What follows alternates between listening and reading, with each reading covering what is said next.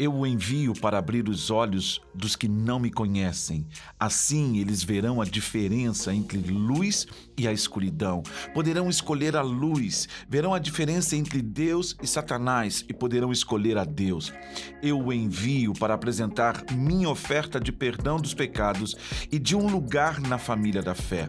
Você irá convidá-los a fazer companhia aos que vivem de verdade, porque creem em mim. O que eu poderia fazer, Rei Agripa?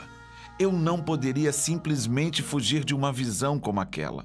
Passei a crer e a ser obediente na hora e comecei a pregar, lá mesmo em Damasco, uma mudança de vida radical para Deus e tudo o que ela significa na vida diária. Depois fui para Jerusalém e para as outras partes da nossa terra e de lá para o mundo inteiro. Atos, no capítulo 26, dos versículos 17 até o versículo 20, na tradução de A Mensagem. Esse encontro de Paulo com o rei Agripa sempre tocou a minha vida, sempre fascinou, porque Agripa teve uma oportunidade de ser transportado das trevas para a luz.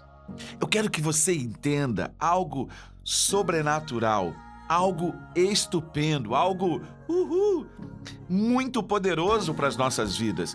É a oferta de Deus para cada um de nós hoje. Nós estamos começando o mês de dezembro e quando você anda pelas ruas, você começa a perceber essa, esse, essa apropriação da cultura de Papai Noel, do vermelho, mas as pessoas não entenderam ainda que o Natal é uma oferta de vida. O Natal é uma oferta de mudança radical. É compreender, como diz o texto, a diferença entre luz e a escuridão. É escolher a luz. É uma é um é uma um paradoxo entre Deus e Satanás e escolher a Deus. E aí, quando você entende e recebe essa oferta de perdão, você é reconectado em Deus e tudo muda. Eu sei, eu sei. Toda vez que a gente fala disso, toda vez que a gente toca nesse assunto, isso gera uma convulsão muitas vezes nas pessoas, porque aceitar e reconhecer a oferta de perdão de Deus é reconhecer que está distante de Deus.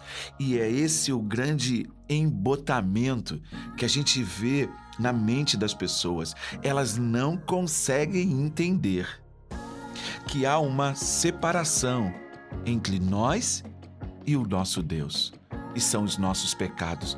E Jesus, ele veio para nos propor caminhar por ele, porque ele é a ponte. Ele é quem nos dá acesso ao coração de Deus.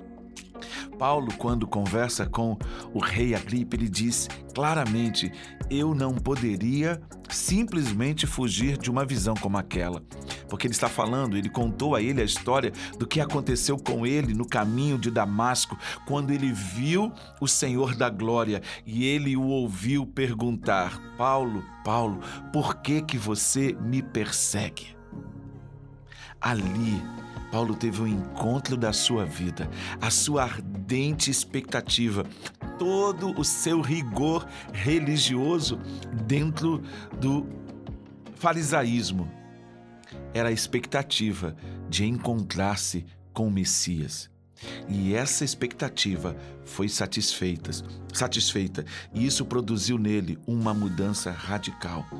Que hoje eu e você sejamos levados a essa transformação, porque isso vai trazer uma significação no nosso dia a dia, vai fazer a gente viver a vida de verdade, porque é isso que o Eterno diz: você irá convidá-los a fazer companhia aos que vivem de verdade, porque creem em mim. O relacionamento com Jesus traz para nós a vida verdadeira.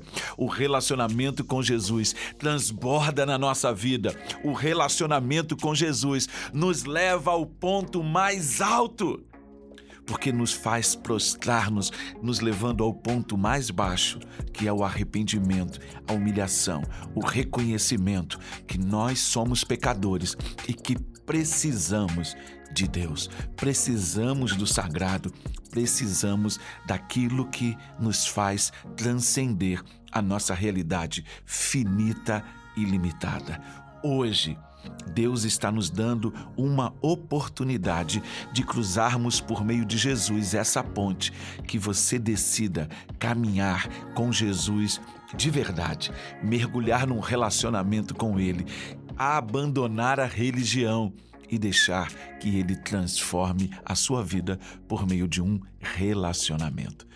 Que Deus te abençoe rica e abundantemente. Até o nosso próximo encontro.